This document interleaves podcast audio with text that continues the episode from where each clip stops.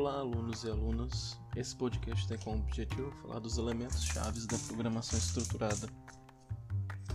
A programação estruturada é uma forma de programação de computadores que estabelece uma disciplina de desenvolvimento de algoritmos, independentemente da sua complexidade e da linguagem de programação a qual será codificado, que facilita a compreensão da solução através de um número restrito de mecanismos de codificação.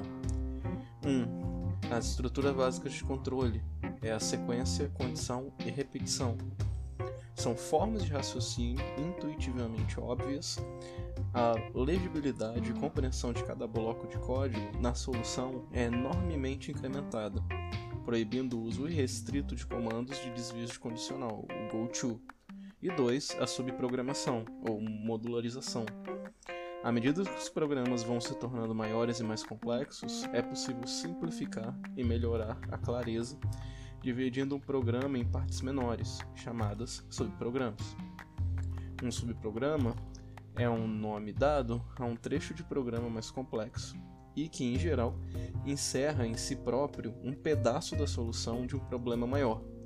É o programa a que ele está subordinado são sinônimos usados na engenharia de software para o conceito de subprograma, um procedimento, função, módulo, estrutura modular, métodos, que isso daí já remete à orientação a objetos, e subrotina.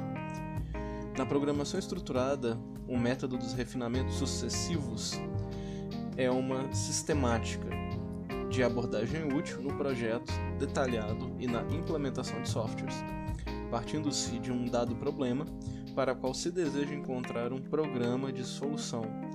Deve-se procurar subdividi-lo em problemas menores e, consequentemente, de solução mais simples, é, utilizando a estratégia de dividir para conquistar. Alguns desses problemas menores ou subproblemas terão soluções imediatas, na forma de um subprograma, e outros não. Os subproblemas para os quais não for possível encontrar uma solução direta devem ser novamente subdivididos.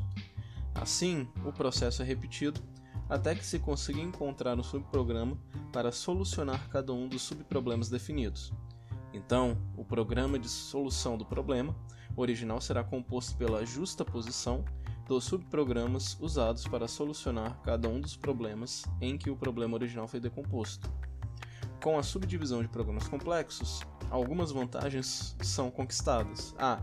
Cada parte menor tem um código mais simples. B.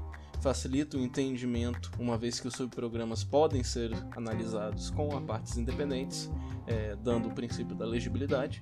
C.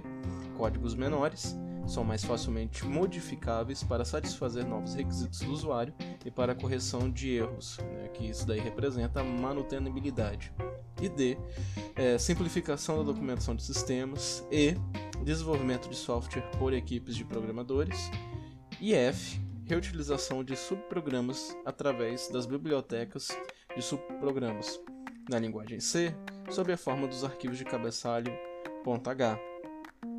É, a principal questão é a reutilização de software, objetivando a economia de tempo e trabalho, que são benefícios técnicos que trazem vantagens financeiras. Um conjunto de subprogramas destinado a solucionar uma série de tarefas bastante corriqueiras é desenvolvido e vai sendo aumentado com o passar do tempo. Com o acréscimo de novos subprogramas, a este conjunto dá-se o nome de biblioteca. No desenvolvimento de novos sistemas, procura-se, ao máximo, basear sua concepção em subprograma já existentes na biblioteca, de modo que a quantidade de software realmente novo que deve ser desenvolvido é minimizada.